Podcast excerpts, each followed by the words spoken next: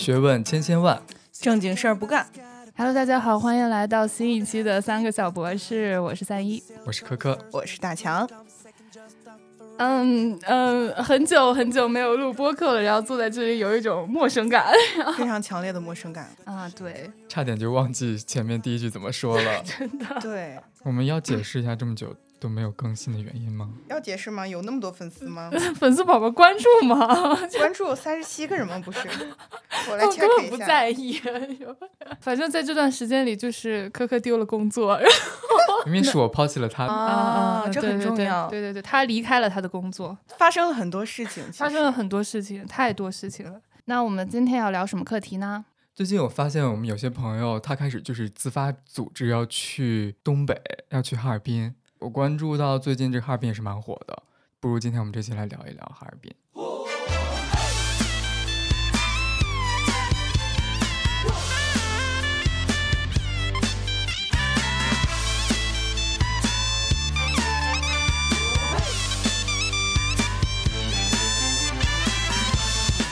最近就是在互联网上，哈尔滨的声浪就是非常大嘛，应该没有人没有关注到他们的那些那一波儿，热潮。对，嗯，尤其是关于南方小土豆和哈尔滨，的一些讨论。对，之前就是看到南方小土豆的时候，我其实没有什么特特别大的感觉，就是觉得是一个相对来说比较亲切的称呼，哪怕它可能有一点点的刻板印象，但是对于我来说，南方小土豆并没有对我造成什么一些啊、就是让我觉得不太舒服的那种感受。对，其实我们三个人里面只有大强是真正的南方小土豆儿但是东北人不是东北以南都是南方小土豆吗？啊，那倒是，因为我本人就是本科是在哈尔滨念的，然后我当时刚到哈尔滨的时候，就是虽然是有一点夸张的说法啊，但是我的东北同学基本上一半会认为，因为我是山东人嘛，一半会认为山东人就是东北人，然后另外一半会认为山东人是南方人，然后当时就是让我非常的生气，就跟那种留学生要跟别要在外面争那种 Chinese New Year 还是 Lunar New Year 的那种生气感，到处跟别人抗争一样。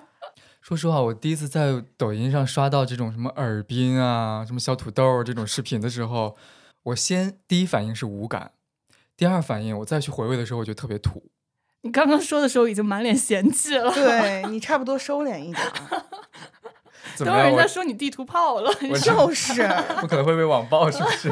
嗯，大大家好，他叫科科，对，跟我们没有关系啊。因为我刚刚也说我在哈尔滨上学嘛，然后我一开始看到就是尔滨对于南方小土豆做出那些举动的时候，我的反应其实是有一点愤怒的，因为我觉得他有双标啊。那我当年在那里上学的时候，也没有说铺地毯，也没有说建暖房，然后什么什么一八五大帅哥什么在你摔倒的时候来扶你。那我当年脚滑摔倒的时候，人家后面的一八五大帅哥都绕着我走。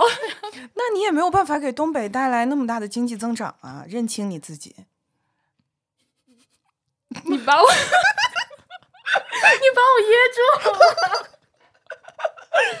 对吧？你想想，你是你是什么经济成色，尔滨就是什么脸色。原是我不配。嗯呢，是我不配了，好吧？嗯哼嗯哼。如何？那我要如何才能配呢？你要变成小金土豆儿，小土豆跟小金土豆之间的区别是什么？没有区别。只要土豆人够多，就会变成小金土豆。只要你消费的足够高，嗯哼，拉动足够多的经济增长，你就会变成小金土豆儿。我听到小土豆的时候，我又觉得完全不是在说我，我没有任何代入感。我也没有，嗯，因为我是北方人。嗯嗯但是因为我家是河南的，所以就是河南，它时而北，时而南，有的时候也会是算作南方。嗯但我还是觉得，我就是很不理解为什么要用小土豆这个词。啊，嗯，所以说只有我有感觉是吗？只有我只有我自动带入了南方小土豆这个角色。你为什么会被带入？因为我很自然而然的南方人呢。就是我为什么就是小土豆呢？你和小土豆，你觉得你和他之间有什么共同的特质？土嗯，一点都不土。你们为什么说土豆土？人家叫马铃薯，人家叫洋芋，它洋。因为我我真的觉得，就是土豆它其实没有特别明显的指向性，所以然后再加上前面就是加个小字的话，其实我就是没有那么强烈的情绪波动。说实话啊，嗯，你就觉得其实就是在形容，觉得外形很可爱、很娇小，然后那样的一种称呼。是，虽然说我觉得他是带有刻板印象的，因为现在南方人其实高高个儿的也挺多，啊，高粱杆子都是。哎，对，嗯，但是呢，我觉得就是，嗯，就是那种印象吧，你不会觉得有特别大的那种，嗯，不舒适的感觉，你只会觉得说啊，见的还是少，但是呢，对我来说没什么影响，是这样的。其实一开始都挺无感的吧？对，就是无感。那他是怎么被叫起来的呢？百度百科说他是好像是因为一段搞笑视频，就是里面有一个南方人，他有很明显的南方口音，然后在那里介绍土豆，说这就是南方的小土豆，然后怎么怎么的。然后后面一些南方的游客去东北旅游的时候，就会非常自动的在 vlog 里面自称呃南方小土豆。它其实一开始是一种自嘲的现象，然后后面就慢慢被东北人挪用过来了，就说啊南方的小土豆怎么怎么样怎么怎么样，然后去用在他们平时服务的一些称呼里面，慢慢的才火起来的。然后可能就是互联网营销号就觉得这个蛮有意思的，然后就慢慢把它放大，就在互联网上开始发酵起来。是的，但有的时候，如果把自嘲当做是你对别人的称呼的时候，我会觉得这个边界感边界感不是特别好拿捏。对啊，所以现在有很多就是对立的声音出现嘛。嗯，就比如说，我可以自嘲我是一个学渣，但是别人不能喊我学渣。啊，你还挺双标儿。哎呀，但是确实，我觉得那种心理感受会不太一样。嗯，这个好像也是后面慢慢就是发酵起来之后，开始争议性越来越大的一个，算是开头还是怎么样，算是嗯其中之一吧，就是原因的其中之一。是，而且我觉得本身“南方小土豆”这个称呼，它其实就很容易引起争议。一方面是一个南北之间的对立，还有一个嗯小土豆，它本身可能会有一些固有的指向。所以说，如果有人会觉得这个东西它和自身的条件不符的话，就很容易产生一些争论。比如我，对，比如你，我觉得我又不小，我又哦，虽然有点，而且那个南 南北的它那个界限其实也挺挺不明朗的，就是。嗯，比如说像中原地区就不知道该怎如何称呼中原小土豆儿，中原地区应该称嗯大土豆儿。大土豆儿，那你也不反感土豆儿啊？你反感小是吗？我在意的是耳滨 没有哈，没有哈哈不起来了，为啥呢？本地人哈不出来了吗？外地人都哈了吗？把哈挪走了，变成哈哈哈尔滨。我也没有口音呢。我也没有口音的。你们知道哈尔滨的那个英文是没有意义的吗？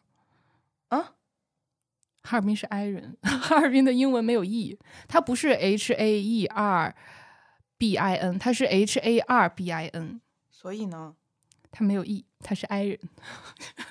好冷啊！冷死我了，一下子把我干到东北了，我恍如置身于冰天雪地。哎，好了，好了，收。所以我们其实是想要，主要是想要聊一下它的一个争议性的问题，就是为什么后面会引起这么多的讨论。嗯，我发现它舆论风向突然变得很奇怪之后，是因为有一个嗯有一个评论，你们没有有没有看到？就是说尔滨男一八五，然后什么豪爽什么什么的一个大帅哥，就是突然把尔滨这个城市。有性别化，然后确定人化成对男性形象没见过这个评论，啊，你们没有见过吗？这个是最近就是小土南方小土豆娇妻，然后还有就是城市性化，就是我觉得这个点出来的一个很重要的因素，因为它一旦确立了具体的性别的话，它就很容易有一些性别对立，还有一些就是关于拟人化、幼态化的这种讨论。嗯，会觉得那个南方小土豆其实是有一点点自我矮化的意思在里面。嗯，对，就是一定要把哈尔滨的城市形象包装成一个，我我其实会觉得有一点点霸总，哎，就是那种嗯。宠溺，就是你想要什么我就给你什么，然后就是见到见到本地人和见到那个南方女孩子的那个区别对待，对，区别对待，就是会有点点双标。嗯，我甚至觉得看到这些视频，我会觉得有点道德绑架我，就是嗯就是会有一种我都对你这么好了，你还不喜欢我，就是那个意味在里面。是吗，就是多多少少还甚至有点儿爹。因为其实整个东北东三省给大家一直以来的印象，其实我觉得就是很男性化的。我觉得可能会跟他们是重工业起兴的一个地方有关系，毕竟重工业给大家的印象可能劳动力还是以男性为主之嗯类的。可能是。然后我觉得本身他那个霸总的形象对应的，一般来说他成对出现的一般都是娇妻嘛。然后南方人又自动自发的会有一种什么，就是有一些固有的印象是什么比较娇小，然后比较弱势，喜欢撒娇，声音甜甜的，然后个子小小的，就是会满足很多那种霸总和娇妻的那种印象和对照。所以我觉得，就是跟东北的那个形象一对比，就会显得特别的让人不太舒适，就是这种观感。然后我刷到一条比较典型的是一个博主，他分析就是呃南方小土豆和娇妻背后的一些东西，那就是说，嗯，就是这种其实需要警惕，他完成了这种性性源化的一些嗯一个一个变化吧，就是他是怎么把。呃，那个南方小土豆就是如何性缘化的？因为本身的话，其实小土豆这个南方小土豆这个称呼其实是没有性别的那种对照的，它本身出现的时候它是没有一个明确的性别指向的。但是不知道为什么现在互联网上的很多声量其实都是呃自动自发的把南方小土豆对应为一个女孩，然后一个娇小的呃柔弱的，然后可能肩不能扛手不能提的这样一个形象。尤其是还带有一些那种少女的那种凝视感，所以就会让人特别不舒服。我觉得这是大家可能潜意识的一个东西，就是可能对于性别气质的意识还是不够完善。然后，所以一想到小土豆嘛，一说到小，可能就会联想到娇小可爱，然后就会把这些特质自动的对应到女性身上。嗯，但其实你看南方男孩的话，其实，在这一场。嗯，声势浩大的一个营销活动当中，其实有点隐身的。对，确实，就是我刷视频很少会看到，比如说路边搭车的是个南方的小男孩儿，哎，娇小可爱的小男孩儿，然后或者是去买什么冻梨的是小男孩儿，就是感觉好像都是女生，也有可能是因为女生确实在这种像旅文旅这类的软消费里面确实是主力了。嗯，但是在这里面确实南方男生的声量会比较小。是的。尤其是，嗯，你你可以看到很多，包括他们本地人自己出的一些视频，都很多都是，我觉得最近最火的是那个搭车嘛，然后就是去叫一个，呃，就是本地女孩装成南方女孩的那种样子，然后，嗯，他们就是那个东北的男生，那个司机就会对一句暗号，本来一开始很热情的，然后一下发现啊，什么 Welcome to 东北，哎。就是那个暗号一对上，他们的态度就发生了急速的转变。我已经刷到了 N 个这样的视频，那可能如果说很多人来模仿的话，就证明它的流量比较大嘛。但明显能感觉出来，他们就是呃演出来的，就是本地人、当地人演出来，感觉他们是为之之所以要拍这样的段子，其实是在为自己发生，就他们也希望能够就是本地人玩梗呗，对，就只是玩梗，对，只是玩梗是吗？但是这样的梗，其实我会发现它会有一点反向的作用，嗯，因为很多呃，就是本来现在其实我觉得大家。嗯，逐渐那种警惕性还是有所提升的，就是 对于这种呃自我矮化或者性缘化的这种行为，其实会有很多的讨论嘛。然后，嗯，一旦出现很多这样的视频的话，就会有一种嗯特别固化的那种感觉，然后就会觉得那种爹味儿特别冲，然后呢，又会好像会天然的把北方女孩和南方女孩做一个对立，就是好像北方女孩就是呃不用去呵护和照顾，或者说你自动自发，对你自动自发就应该。就应该站在旁边儿，就是你本地人，你来挨什么边儿？这是给南方小土豆的专利，就是你会觉得有一种那种。特别点的那种以前那种霸总文学的感觉，嗯，是吧？对，就是其实啊，其实，在我的生活经验里面，我观察到的，就是我的东北朋友其实比我更怕冷，嗯，可能是因为体质的原因了，也有可能是因为从小可能就是在比较充足的暖气房里面长大的，然后他可能其实那种冰天雪地他不用。他就冬天的时候就是在家里就好了，就是因为有足够多的供暖设备。其实他的体质可能反而还没我好，当然有可能是个例。但是既然有这样的个例，就说明呃，南方小土豆需要呵护这种东西，它就是一种刻板印象，对，或者是一种有一点那种让人不舒服的臆想啊，对吧？就是会有那种什么对南方女孩的一些想象，或者是就是一种刻板印象，觉得南方女孩娇弱，对，需要。东北大哥的呵护，瞧你这嗓门儿！哎呀，哎呀，东北，我需要呵护吗？啊！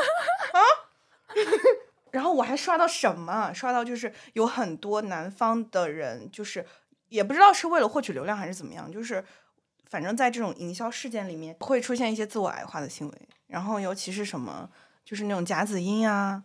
然后说什么，嗯，我是南方小土豆，什么什么，就是我觉得性缘脑其实，在互联网上还挺常见的，但是就是它当成为一种群体的代名词的时候，你会觉得特别不舒服，因为你自己也被框在那个群体里面。嗯，性缘脑的意思就是看到什么样的现象都会把它带入到男女关系、爱情、亲密关系，对，啊，对。然后就是本身只是一场，就是金钱，就是我金钱 本身只是一个简单的消费行为，对然后商业行为，对，然后一旦上升到那种，或者说你把它嗯性化成一种亲密关系，就是你是去谈恋爱的，那个感觉就不一样了。因为你去东北的话，其实我觉得对东北不仅仅是对东北男孩的印象，我自己个人的话，我想的东北其实大姨形象，就是 大姨不该是天津吗？不东北大姨才典型呢。我特别喜欢东北大姨，就是你一说大姨，我首先想到的是天津，天津大一盘头。哎，哎，你看每个地方都会有一个自己的人物角色，北京是大爷，对，东东北大娘啊，更贴切。山东大娘吧。那东北是什么？那山东是什么？所以说山东东北是一家呢，大娘大妈是一家是吧？江南就是姨娘，重庆是辣妹子，对娘娘嘛。对，娘娘。云南是什么？云南，云南是山歌大姐。唱一首，唱一首，晚上睡不着，不如去找男人。让他捂捂我的妆。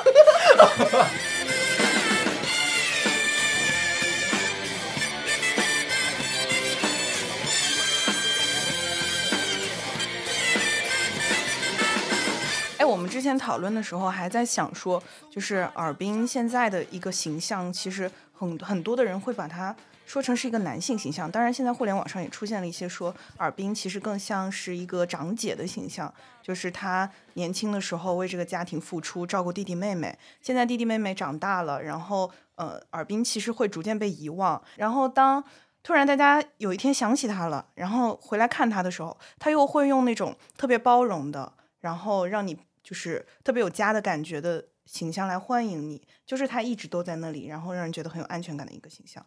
但是我觉得无论是什么形象，我觉得每个人对尔滨都会有一个不同的感知。但是当有些人会把尔滨确立为一个男性形象的时候，我们当时其实就在讨论，那这场营销事件当中有没有女性的声量的参与？嗯，然后我们就去查了一下嘛，有没有呢？嗯，有的。其实，其实，嗯，跟我们其实一开始的时候，我觉得听到这个东西，很多一边倒的那种反向的讨论会有出入，对，因为其实我们发现，呃，我们去看了一下，其实是现在，呃，黑龙江省的文旅局的那个哦，文旅厅的厅长其实就是一个女性，然后，呃，她其实在这一场营销事件当中，应该也是发挥了不少的作用的，因为毕竟嗯。其实我们可以看到，尔滨当初吸引人其实是她很多无微不至的细节，嗯，然后我觉得这种细节的话，其实会能看到很多女性的影子。嗯，就是他会把整个的一个服务，就旅游当中的服务呀，然后可能会更加的规模化、产业化。就它很细腻，对，它会有很多那种，嗯，我说实话，我觉得如果是我刻板印象的话，那就是我刻板印象 啊，我就是会觉得他会有一些，比如说像给女生倒红糖水，然后把冻梨切瓣儿，对，然后什么烤地瓜给勺儿，嗯，这些其实可能它不是在东北人日常的一个生活习惯里面，但是它可能会在南方人当中会更多的有这样的一个习惯，然后他会考虑到这些事情，对，然后去迎合这些南方的旅客。是的，所以说，其实，在很多细枝末节上面，你是能看到很多贴心之处的，然后也能感受到，就是从这些地方能感受到这个城市对于旅客的尊重，然后体贴，还有、嗯、那种很真诚的、很热情的感那种感情。甚至大家说有点讨好型人格。哎，对了，但是谁谁不喜欢讨被讨好呢？说实话，嗯，就是旅游这个东西，或者说消费经济，那你说顾客他就是上帝，然后大家就哎会觉得你取悦我，所以我才能给你花钱。对。然后我就去看了女性这个女性对她的采访，因为她也，你就是她说了，其实他们在尔滨火之前，提前一年就已经开始在布局了。然后他们其实呃，就是针对很多东西都做了改进和完善。然后嗯，其实呃，他们就是通过互联网，然后他们一开始的时候就其实就会去看很多评论，因为我发现现在很多城市其实旅游城市越来越内卷嘛，就是大家都在争夺如何去让旅更多的游客去愿意去体验。那其实他们就是用一种非常典型的互联网的用户思维去做这件事情，去看评论区里面真正的旅客他们需要的是什么。比如说，呃，大家想尝试冻梨，但是又不知道怎么吃，那他们就考虑把它切盘。然后，嗯，考虑到很多南方人没有那种，嗯，可能没有去过很冰天雪地的地方，在这种极寒的天气下，可能不知道去找一些暖和的地方，或者说没有办法及时去找一个暖和的地方去。嗯，温暖身体，嗯，然后就建了很多暖暖房，对，然后还有很多非常非常细节和贴心的内容。就是其实我们现在看到的这一波网络狂欢背后，是有很多人在为此付出了很长时间的努力，才形成了现在这样的一波营销的。是的，只是我们可能在狂欢当中忽视了这一点。对，他最开始出发点其实就是打一个。情感牌，温暖关怀，然后拉近距离。他最开始其实是想要怎么说呢？走那种示弱路线的。只不过在慢慢的这样的互联网的发酵里面，它变得有一点点，在所有人大家都一起玩梗，然后就炒这个热点的时候，变得有一点点强权和爹味起来了。是的，又变成了原先大家对于东北的固有的那种刻板印象，那种老大哥的形象。嗯，就是。就是我觉得这个可能是因为互联网的是一个特征吧。对，因为互联网上有很多用户，他会自己发视频、做视频，他会玩梗、玩热点。首先，这个热点它是用来呃旅游营销产生出来的一个热点，然后这个热点出来之后，不停的被很多的人玩梗之后，我觉得这个热点可能会被大家玩走偏，会歪曲。但其实用户生产内容这件事情，对于营销来说。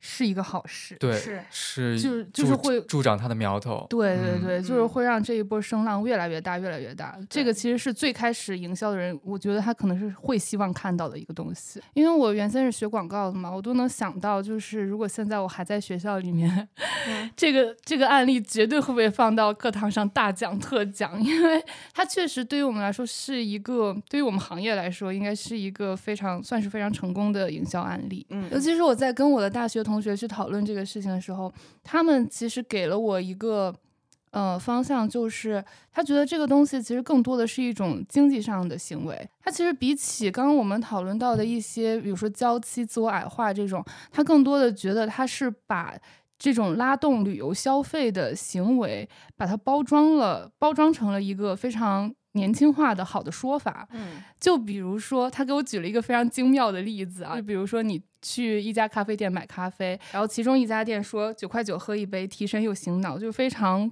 公用化的、非常平实的告诉你它的功能。然后另外一家店就是说九块九喝一杯，开启小幸运。然后像尔滨和南方小土豆，其实就更类似于后者嘛，就是用一个话术去把它包装的，让这件事情更有。我觉得更有故事性。嗯，这个东西其实它不是非常新奇的东西，因为在我上大学的时候，我们就一直就开始强调说，现在的广告都会进行情感营销，然后我们要讲好故事，讲好故事才会有人愿意买单。嗯，他其实就是想要用一个尔滨的这样的人物形象去讲一个故事，然后让大家拉近大家的心理。距离，然后拉近大家的情感，让大家共情，然后才会愿意去那个地方去旅游、去消费。嗯，还是要先激起用户的好奇心，然后越来越多的人知道这个地方和这个形象建立起情感关联的话，它的那个。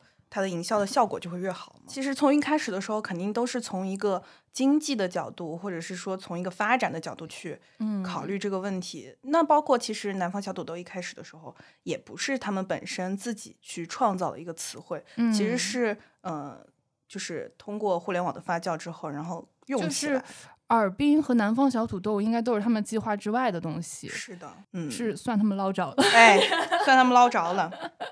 哎呀，哈尔滨今年这一波应该给那个黑龙江省拉动了不少经济吧？是我看了一下，应该是光是哈尔滨就给黑龙江的经济好像带来了百分之八十五。这个数字是我网上看的，如果不精准的话，不要来杠。因为在我的印象里面，确实东三省的。旅游好像黑龙江的宣传是比较少的，或者说没有那么大体量的营销。它更多的可能就是在营销自己本身就有的东西，比如说冰雪大世界，然后比如说滑雪、雪乡那些雪村什么之类的。嗯，然后像你比如说想到辽宁，你大连就是看海嘛，然嗯后沈阳就是有搓澡、洗浴文化，对，然后好吃的什么什么的，然后吉林就是延边，嗯呃，好像去韩国一样，就是那种 朝鲜族的文化。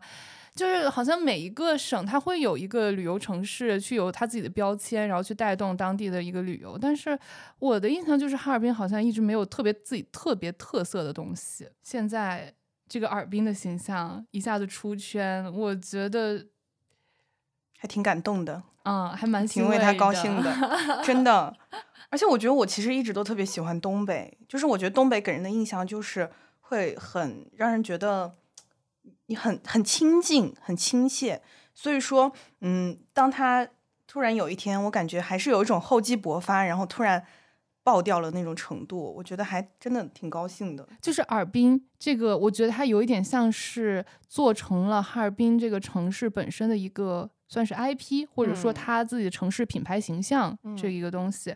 我觉得他这个形象他能做的比较成功，是因为一个是之前东三省，虽然大家一直以来对东北人就会有一个比如热情、好客、乐于助人这样的比较真诚、直爽这样的形象，一直有这样的一个印象在，但是之前可能没有人专门的去抓住这个点，去把它精准的放大，然后嗯夸大，然后不断的去进行深入的营销。嗯然后再有一个就是，他确实有这样的一个印象，他有这样的一个基础在，嗯所以他是以这样一个对大家对于东北人的印象为基础去延伸的。所以当大家真的去到当地，然后去感受到这些服务、这些当地的底蕴和文化的时候，他不会觉得特别的割裂。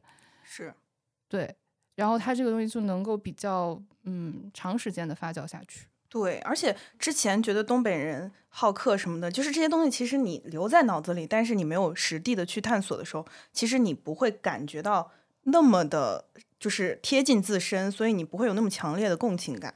但是当很多很多人都去到那里，然后并且真的实实际际的获得了这样的一些待遇的时候，其实那种感受就会更加的深入，而且对于没有去过的人也会增强更多的好奇心。嗯，而且就是其他的省份没有，或者说其他的东北其他地方没有去以这样的人物性格去打造营销的营销和宣传的时候，他打出来这个点，其实就能够跟其他的城市区别开来，然后做一个自己的差异化，做成自己的一个个性符号。对，而且其实现在旅游城市，我觉得应该和我们以前就是曾经非常非常以前的那种旅游城市的概念已经不一样了。我觉得好像它有一点，呃，其实有一点符号化的意义。就是以前的话，我们之前查的话，其实网红城市从一开始的时候，我呃我们看了一下，大概分为四个阶段嘛。首先，第一个阶段的话，就是以自然风光，还有一些就是人文啊之类的出名的。最最一开始的时候，应该就是大理、丽江，对吧？就是它会吸引很多的文人墨客、什么艺术家之类的去那里聚集，然后再加上那个地方本身的自然环境很美，所以就嗯很吸引人。嗯，但是那个时候，我觉得更多的还是在什么微博呀，就是那会儿还没有那个时候社交平台也没有特别的复杂，是复杂比如说贴吧呀之类的。啊，贴吧很古早的记忆。对，还有你看以前什么民谣啊这些，就会通过这种方式去吸引。嗯然后到了阶第二个阶段的话，可能就是更多的是那种呃相对来说比较呃人造的那种人那种人工的景观，景观，对像是那种花车，啊，啊还有什么灯啊对，嗯，然后包括一些就是就是一些比较现代化的东西，嗯，比如加入了说声光电，哎哎哎，专业，专业起来了。哎还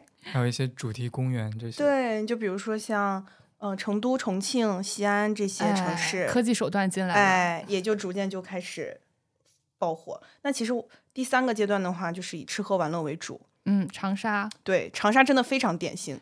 太典型了，他出圈的全部都是饮食，对，嗯，茶颜悦色，我真的特别嗯记得、茶颜悦色。然后也是跟你刚刚说的那个营销其实是雷同，是类似的。雷同。给我剪掉。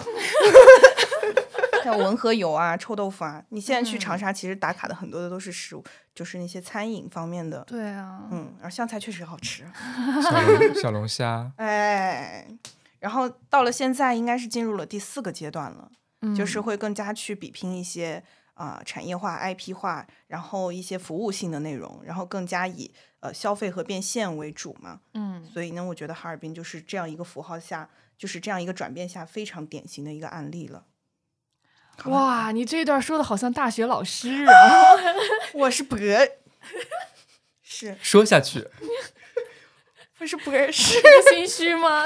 我那不声音都抖了吗？的确是哈尔滨这次做到了一个通过打造自己的 IP，然后立住了自己的这个一个城市的形象。二零二三年的时候，也有一个像那个王朝歌他打造的《只有河南》，也是通过一个嗯走这种 IP 的形象。然后，因为我查到一个数据，就是说他当时的这个游客的浏览量有百分之七十，就近七成都是外省的游客。看这个戏剧幻城，它是一个就是也是那种打造的三 D 立体的主题公园，但里面是就是每一个空间都是一出戏剧，哦然后一共是就你从每一个空间往里面逛，逛下来，逛完这一圈下来，你会看七百分钟的戏剧，相当于哇是。相当于你就是因为平常的戏的话，你要是进剧场看演出，大概就是九十到一百二十分钟的样子。嗯，七百分钟的话，相当于你连看了七七晚，七百分钟是几个小时？啊不知道，我数学不好。就是相当于是连看了七晚，七个晚上的戏。然后他只是说把这七个晚上的戏给你浓缩成了一天，那这个公园得逛多久？从头到尾演这样子，那就是从要逛逛多久呢？应该就是你从白天白天逛逛到黑晚上，夜对，多少钱？他会好还好像反正几百块钱，我哎三三百多，那吸引了很多戏迷反啊。它不不是那种传统的戏，哦就就是他是嗯用反正是用各种形式的戏剧的形式来给你演在河南这片土地上上演的从古至今的故事。嗯，对，所以他就是靠这种嗯沉浸式体验的旅游来拉动当时河南的一个经济增长。嗯就是其实就是河南是一种那个呃文化古都嘛，嗯文化名城，然后也是一个粮食大省、农业大省，它就是靠这种呃跟河南息息相关的一些历史故事和文化的底蕴嗯来打自己的 IP，然后吸引了很多人来。就很多人来之后，不仅是玩儿、吃喝玩乐都能玩好，因为里面设施是一应俱全的，不仅是能玩好吃好，而且还能够就是你看完之后，你会觉得自己精神上也能够得到很好的满足。他当时出圈了吗？出了出了出了出了出了，只是没有哈尔滨这么火，就是没有到全民狂欢的因为哈尔滨太热情了。啊嗯，河南河南人还是没有哈尔滨人热情。哎呀，哎哎呀，那俺们山东，俺们山东山东人山东话都不会说，我这是哪儿的话？好客山东欢迎你，山东，我看就没有这个必要了吧？俺看就没有这个必要了吧？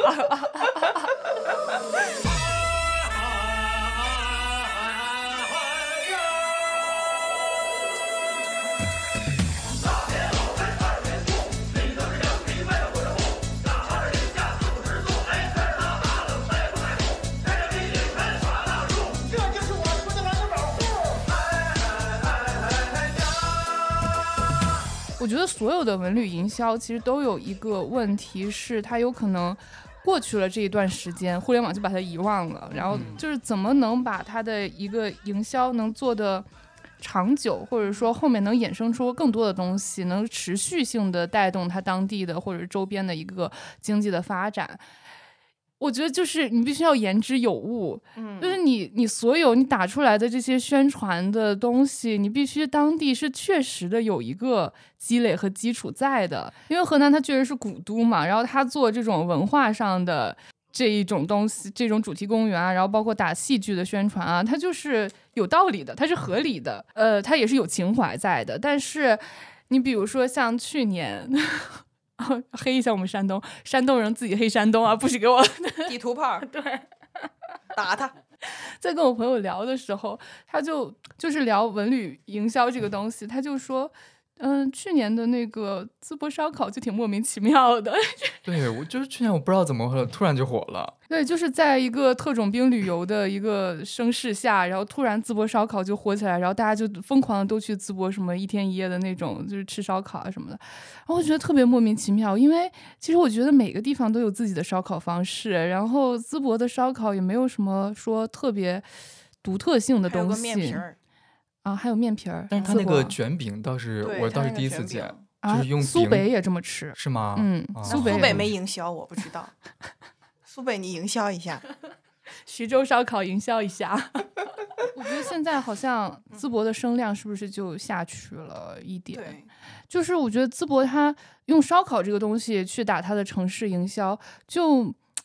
没不会给人特别深刻的记忆点，因为好像没有跟它的城市本身，它城市本身拥有那些东西联系起来，没有联系的特别紧密。其实你们有没有发现，现在旅游就是它的变化跟互联网真的就是那个特别紧密。对，现在大家就是在互联网上面争。对，然后对，因为我觉得就是现在的话，可能旅游已经成为了一个拉动当地。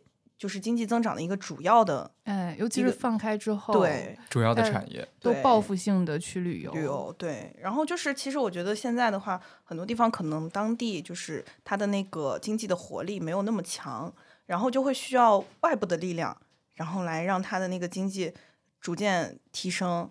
然后呢，互联网就是这场就是争夺当中最大的杠杆嘛。嗯，那其实现在的话，包括小红书啊。还有就是抖音啊什么的，都现在会变成了一种很重要的一个兵家必争之地，对吧？哎呀，真有文化，真有文化。因为你看，其实现在大家旅游的模式已经先成为了去网上找攻略，然后网上哪儿火就去哪儿，这样就其实不像以前那种可能是一个比较小的那种群体，或者是那种。社群或者是一些就是比较专业的平台去搜索那种旅游的攻略，然后现在的话，攻略其实会更加的短平快一些，就是直接告诉你去哪儿干什么，嗯，然后你就不用动脑子去了就行。嗯，所以说，其实我觉得现在城市营销就会变得更加的扁平，然后也会更加的需要一种非常固有的印象去吸引别人，就是你一定要打出那个点。但是我觉得，就是在这个当中，我觉得其实很重要的一点就是。呃，旅游城市更加需要那种差异化的优势了，因为城市的积淀，还有当地的那种不同的文化氛围，以及什么地理优势，还有那种就是它的差别其实是很大的，尤其是在我们这种呃比较大，就是比较辽阔的国家，就是 就是就是它其实遍地，就是大家其实每个地方可能都会有自己不同的不同于其他地方的点。那现在的话，我觉得。东北这个，哎呀，真是漂亮啊！关键是要精准的找到那个点，然后把它放大去做营销。因为精准营销这个事情，其实是我们学营销、学这个广告的时候会不断的去说的。但其实你在做营销策略的时候很难，就真的去精准的抓到，因为你尤其是在现在互联网时代，你很难预测到底什么东西会爆火，然后什么东西大家到底是大家都会喜欢的，然后它能够去传播的。能找到这样一个非常细分的，然后非常就是非常具体的标签，哪怕它可能是有一点刻板印象在的，但是它是非常利于我去传播的。对，而且这个是需要天时地利人和的，就是差一点儿，我觉得都达不到这样大的声量。对啊，所以我说他们黑龙江省捞着了嘛，就是尔滨、尔滨和南方小土豆打出来了。对，哎呀，但说实话，人家尔滨也确实值得嘛。所以这些其实，嗯，就是他应该做的呀。如果他不他做不到啊，他不做到这一点的话，那他就火不起来。是这样，是这样的，是这样的。因为你冷静下来想一想，他就是为了经济嘛，经济发展。然后经济的背后可能还会有政治的因素，然后还会有整个文化跟整个文化现象会有勾勾连。嗯，对。像刚刚你说了，说他们是用用户思维来做这件事情，那其实这个就是顺大势所趋。你看抖音上。这能说吗？某音，你看某音上，你看抖上，哎，你看抖上，哎，你看抖上某些对吧？卖货的现在都是开始啊，你们说这个不甜，那个不辣，我们给你们加倍加量的甜，加了加了辣，哎，就是用户该想怎么着，然后就是一味的就得迎合你，就得满足你的所有的需求，是的，所以这个就是他们该做这个，而且他们也该得这个，所以我觉得。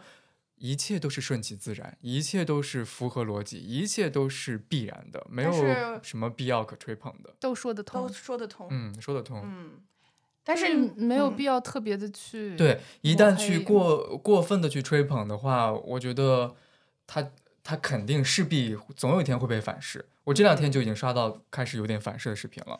什么什么什么什么反噬，就是我不知道他是东北的游客还是外地的游客，已经有游客在网上发视频说，嗯、呃，我不满意那个哈尔滨的服务，这就是你们的待客之道吗？就是因为有一个游客，他好像是订了一个一千块钱的房间。酒店是那一晚是一千多块钱，然后他想加一床被子，但是那个被子可能是按照规定是要收费的，说要加一床要一百块钱，那个游客就不满意了，就说这不是你们哈尔滨该有的服务态度。对，嗯所以说就是呃，当大家去把那种东西，我觉得一个东西，你当它开始出现的时候，大家去肯定它，这是一个必然的事情。然后在互联网上面肯定的东西多了以后，大家其实很擅长捧杀和神话。然后一个东西一旦神话之后，它就没有办法，它就不能够容忍瑕疵的出现。嗯，神话其实我觉得跟这种以前的地图炮，因为其实东北是也是被地域黑蛮严重的一个地方，就是你现在过度的去神话，或者是去抬高他的霸总形象，然后他宠溺大家、关怀大家的形象，跟之前的地域黑，我觉得没有太大的区别，是都是在等着他。坠落，就是嗯就是你把它抬得越高的话，当有一天它出现瑕疵的时候，你的容忍度那个阈值其实会降得非常低。对，你不觉得这是一个万变，就是是个规律亘古亘古不变的一个哲学嘛？嗯，对，嗯而且我觉得互联网其实就很擅长造神，然后大家其实很热衷于把一个东西捧到了最高处，然后又看它狠狠跌下来的样子。其实我觉得这是互联网的残忍之处，或者是嗯群体狂欢的一个残忍之处。对，我觉得就是警惕这种网络狂欢吧。是的，因为你在看到任何的一个网络狂欢的全民狂欢的现象的时候，其实都要提醒自己要保持理智，要客观的去看待这种现象，因为不可能像网上说的那么好，也不可能像网上说的那么坏，因为现实永远是要比网络的舆论要差那么百分之五到对，百分之多少左右的。是的。而且我觉得现实其实很难用网上的一些简单的切片视频或者是文字来去描述，或者是下定义。虽然说我们在营销上面肯定是越越有记忆点越短，越有标签性的话越容易传播，但是现实肯定往往更复杂。所以嗯说，大家去遇到现实会更立体。对，所以大家去遇到的可能性也会不一样。我觉得这个其实也是很多哦，我们去探索别的地方，甚至是去认识一个不同的事件人物的时候，一个嗯不一样的东西。对，而且你过度的去参与这种网络狂欢，其实有可能会让本身存在的一些问题、一些严肃的问题就被模糊掉了，对被忽视了。对你比如说，他可能哈尔滨的旅游，它其实会有一些不完善的没有那么，它它的产业肯定会有一些不完善的地方，然后包括是服务啊，包括是一些项目的经营啊、运营啊什么之类的。嗯然后当你过度去娱乐化的时候，你去把它拟人化，去觉得哎，这就是一个老大哥会粗心的地方啦。然后他嗯平时都这么宠你了，你就不要对于他过度苛责或者怎么样子的，你有可能就嗯，他可能就不会那么及时的去修正这些问题。然后对很多实际上可能更利于长远发展的一些东西上面，可能它就会有所缺失。嗯因为如果说把它拟人化的话，你会以人的标准去要求他，或者是要不然就是去严苛的对待，要不然也有可能就是会更加的包容，或者是说甚至有点溺爱的那种，我觉得都不是好事儿。而且，其实我觉得这样一种狂欢式的铺天盖地的宣传，也很容易去消解本身呃这个旅游的地方的当地的人，还有当地可能政府啊，包括所有的一个渠道上面共同努力的一些结果，也有可能在这个里面被弱化，对它本身的出发点和动机，有可能就会被呃忽视。对有点被消解了。去年我也不知道怎么，就是在尔滨这件事情出来之前，就是这几年会突然的有一点怀念在东北上学的 日子，日子也有可能是因为这两年，我觉得东北文艺复兴的那种影视剧作品确实出来了很多，然后看了一些东北文艺复兴的文学作品啊什么的，像是什么双雪涛啊，然后班宇啊、郑直啊这些人出来之后，嗯，就会让我突然的有一点怀念 在东北的日子。有没有可能是你北京的日子过得太惨了？也有可能。那我不是也在上海待过吗？就是会突然的有一点想念东北，因为其实东北给我的怎么说，给我的印象其实还蛮深刻的。因为我对东北最初产生深刻的印象，其实不是在我上学的时候，是我高中的时候去了一趟哈尔滨玩儿。我到现在都记得，我大概应该就是第一天的早上吧，然后我坐着那个旅游的大巴车，就看到刚刚苏醒的城市的，其实是比较算全景的一个景观，就可能远处有像是大的烟囱，那烧的锅炉嘛，冒着那种很很很大形状的白烟。我怎么怎么我的词汇量这么匮乏呀？下面是那种参差错落的各种，你知道它有俄式建筑、欧式建筑吗？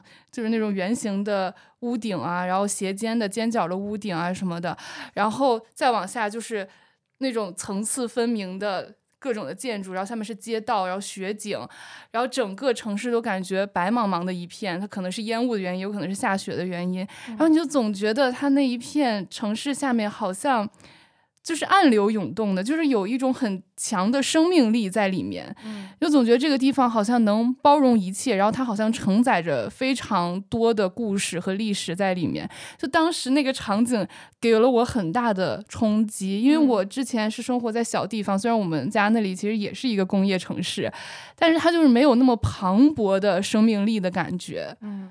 他刚才描述的时候，我脑海里在想的是那个电影《悬崖之上》哦，因为他描述那个场景就特别像《悬崖之上》里面的那些全景、大全景给的那个场面，特别让人震撼。就是那种嗯暗藏涌动，你会觉得表面上看这座城市是被白雪茫茫覆盖的一片死寂，但其实你又总是会觉得它隐隐约约。死寂之下是藏着一些生机在的，嗯，其实这跟他这个城市的那个发展，嗯，也是挺像的。最早是他经受了这个外国的入侵，他在入侵干扰的同时呢，也会对这个城市有一些建设。那最早就是俄罗斯，嗯，建了很多这种俄式的建筑。然后俄罗斯本身呢，它又在受到了启蒙运动时期法国巴黎的影响，嗯，又有一些巴黎的这种元素在，所以在带到哈尔滨这个城市的时候，就天然的赋予了这座城市特别的深厚的综合性，嗯，特别的立体。这座城市所承载的东西特别特别多，嗯，尤其是你在冰天雪地里有一些生命力的迹象，会变得格外的深刻。你比如说，冬天下大雪的时候，你走出去看到路上的烤地瓜的摊子，还有书报亭里面就是会烤肠嘛，然后它的那个白雾的形状会格外的明显。后面在上大学的时候，第一次看到哈尔滨的春天，因为哈尔滨的春天真的非常晚，就是你三月份开学回到学校之后，它还是一个非常冷的状态，然后雪可能都还没有化掉，然后但是突然有一天，你走出房门。就看到外面的马路上面开了一排的山鹰，就是那个感觉，它会给你的喜悦感会尤其的重。就你没有想到啊，原来昨天我还是冰天雪地的状态，然后今天突然一下子这些花都开了。它是那种嗯，夹杂着寂然和生机，然后就是又丧但又兴的那种感觉。对，而且因为它春天来的很晚，然后它的所以说它。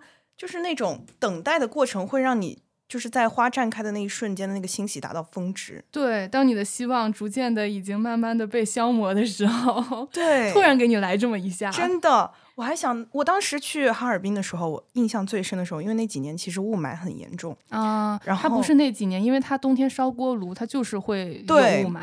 但是但是那几年格外的严重。然后我记得当时我从天津的雾霾，然后。下下飞机刚到哈尔滨的时候，我就觉得那个雾霾它穿到了我的鼻子里面，我当时特别明显的感受到了两个地方的空气的不一样。嗯，哈尔滨的那个雾霾它真的很厚重，真的很厚，你知道吗？哈尔滨的雾霾是有味儿的，对，有那个麦麦秆的味儿，对。然后它那个呃，就是直往的我的鼻腔深处钻。我觉得天津的雾霾有点擦鼻而过，然后东北的雾霾、哈尔滨的雾霾就是那种直插鼻中隔。对，就是我们冬天下课就是回到宿舍，那个身上是有味儿的，很大的味道。所以我其实第一印象就被那种厚重就是覆盖了。哎呀，所以说我其实第一印象没有很好，因为我觉得就是。太呛了，然后太冷了，因为他那个鼻子，就是我真的感受到了什么叫刺骨的冷，就是他那个风真的是像刀那种冰刀一样刷刷从我脸上。你穿多少都是冷的，你在外面的体温就一点点的下降，然后就是冷到骨子里的那种。对，然后他是在你所有裸露出来的皮肤上面给你刮尖刀，真的好冷啊！结果等我就是从我住的地方，然后到中央大街去吃了一个烤冷面之后，整个人。就都好了，被治愈了，好好吃啊！那个烤冷面，我当时在中央大街，我的睫毛都结冰了，你说挂着冰霜。我的天呐，我当时就是戴了一个口罩，然后去那儿，我以为我，因为我爸之前跟我说，他说你不要去东北，你耳朵会被冻掉。我当时就心想，你这个人真坏呀，这糟老头子。然后。就是为了让我别去，还说我耳朵会冻掉，怎么可能？然后我去那儿，我去中央大街，还吃了，我还在街上吃了一一颗马迭尔冰棍。我也是，冬天就是要吃马迭尔啊，冰糖葫芦啊，爽死了。然后后来我进到那个暖，很就是刚进到室内的时候，我就发现我耳朵没有知觉了，我好害怕呀！那一瞬间，那种恐惧直击我的天灵盖，我就说。哦，你们快看看我的耳朵还在不在？我怎么感觉我的耳朵没有知觉了？就是我耳朵又是趴耳朵，那个耳罩的话，它不是有根线嘛？就把耳朵这样耷拉下来了，它就耷拉下来，它就没有知觉了，真的很像被冻掉了，你知道吗？啊，后来缓了好久，他们说还在还在，然后我才整个人才活过来。天呐，真的，我觉得只有南方人懂那种感觉有多震撼。所以我觉得就是，嗯，尤其是我觉得在南方的话，就是那种呃环境的差异感，还有就是整个的一个旅行的新奇的那种体验，是真的很难用嗯普通的语言去描述出来的。所以我觉得它那么火的话，也是有理由的。我对哈尔滨的感受就是其实比较又爱又恨的。虽然刚刚讲了很多它冲击到我的画面。但是我在哈尔滨，就是每年冬天都会生病，嗯，而且是很严重的重感冒，是我可能在之前十八年之前的那种十八岁之前的人生当中不会有那么那么严重的重感冒，而且又你想自己一个人在外面上大学，然后你又不能去影响室友，他们该出去玩还是出去玩，然后你自己在宿舍里就是感受那个感冒，然后可能第二天还要出门上课上早八的那种感受。就心情还是非常的沉重和孤独的，然后也没有人给你在路上建暖房。嗯，那路上摔倒了也没人扶。但是现在也也不会把暖房建到你们学校里面去啊，真的了。因为小土豆如果要去的话，可能会会建一下。但是我我我想到东北，又会想起我去我们东北室友的家里面吃饭，然后他们家里的那种氛围。他妈妈给我们做拔丝地瓜，哇，那个拔丝能拔一光年，我管它叫拔丝光年。哇哦，哇哦，爆梗，胖吃爱。然后，然后他爸爸会给我们就是劝酒，就是给我们一人摆一罐哈尔滨啤酒，然后喝完一罐，就是说我都已经喝完一罐了，我看看你们都喝到什么程度了，都别给我养鱼啊！就是东北家长的那种包容感和豪放，就是想到这些又会觉得，嗯，东北还挺好的，就是又会有一点想念东北。那种感觉，觉得就是一个主打一个个人体验吧，个人感受，自己的感受自己知道。你还是得实地去到当地去，自己亲自的去感受，你才知道你对于这个城市是好是坏，你跟他的气场是不是契合？嗯，气场还是眼见为实，我觉得。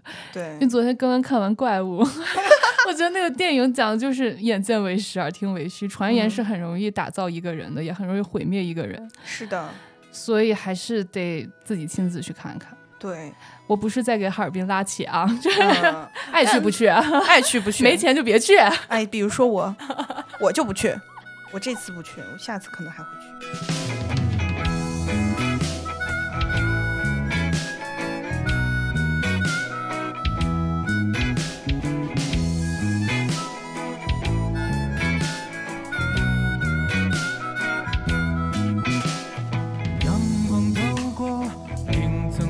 剑照在了我的左手上，可我不能冒险去敲开这冒着白气儿的窗。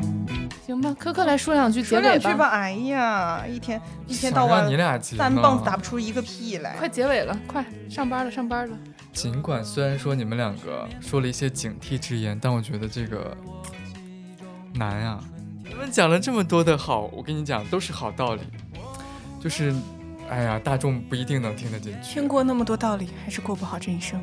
该有热点的时候，大家还是去追热点；该哪个城市火了，大家还是一窝蜂的过去。行呀，啊玩儿呗，多好啊！你好不容易来这世上一趟，你要去看看太阳。哎呀，我喜欢。孩子写的，而且而且你想想啊，这么多城市，不能逮着一家薅啊，那不是应该雨露均沾吗？所以说，就是当每当一个事件或一个人或一个城市火的时候，就是我都觉得特别无感，因为我知道它总有一天会跌下来，它总有一天会冷过期。那你这人生过得挺没意思的，嗯呐，你这日子过得挺没意思的，嗯呐，我们就喜欢加入狂欢。你得加入啊！你不加入，你你怎么蹭？就是啊你怎么蹭？么蹭咱们聊这期不就是为了蹭吗？啊，对呀、啊，嗯那这这我怎么改变呢？需要你改变吗？不改变了，就蹭到这儿吧。嗯呢，而且就是爱去哪儿去哪儿，爱听不听，就是就我们是我们这期有广告吗？没有广告啊。没有，没有广告就到这儿呗。反正城市就摆在那儿，道理也摆在那儿，你就是自个儿自个儿选吧。我这一期是不是有点东北口音？我有吗？你你没有？我没有，我没有，你你没有？你没有？啊我有吗？好可惜啊！你有的时候有。我有的时候有。啊啊啊！行吧，能结束了吗？能结束啊？那就结那就结束吧。到这儿吧。那就到这儿吧。啊，下期再见吧。下期再见吧，期待一下。想听什么？评论区留言留言。